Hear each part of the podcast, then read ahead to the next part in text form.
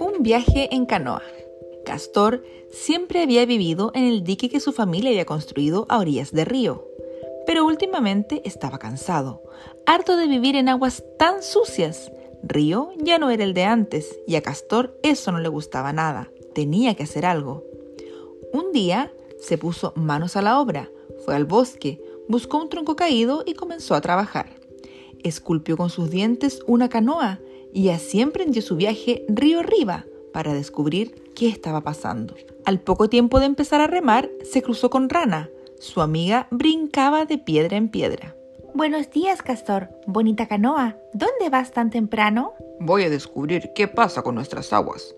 Cada día están más marrones. Tienes razón, se quejó Rana. ¿Quieres ayudarme a salvar a Río? No creo que pueda hacer mucho. Claro que puedes. Nadie salta como tú en el bosque. Te necesitaré. Entonces iré, dijo Rana. Pasaron cerca de un lago. Hola chicos.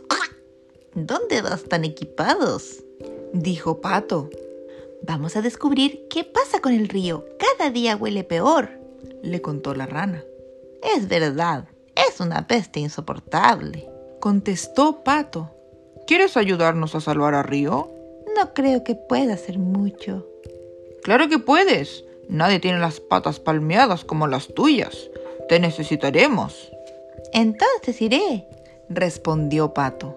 Remaron hasta encontrar a Libélula. Vaya, esta es una excursión a toda regla, bromeó. ¿Dónde van? Vamos a descubrir qué pasa con nuestro hogar. Cada día hay más basura. Es verdad, parece un vertedero, respondió Libélula. ¿Quieres ayudarnos a salvar a Río? No creo que pueda hacer mucho. Claro que puedes. Nadie vuela como tú.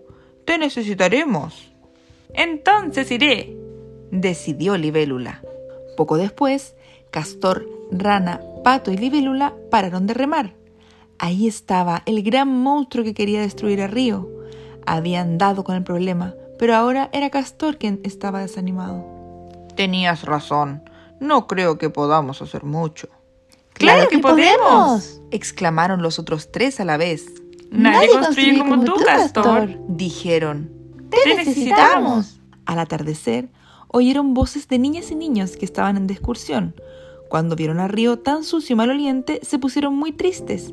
Querían llenar sus cantimploras y jugar a saltar las piedras, pero era imposible. Entonces Castor se acercó al grupo y les dijo: ¿Quieres ayudarnos a salvar a Río? No creo que podamos hacer mucho, respondió uno de ellos. Claro que pueden. Tenemos un plan. Los necesitaremos. Trabajaron juntos durante varios días y demostraron que si remamos todos juntos, podemos llegar muy lejos y hacer cosas increíbles y ayudar a Río.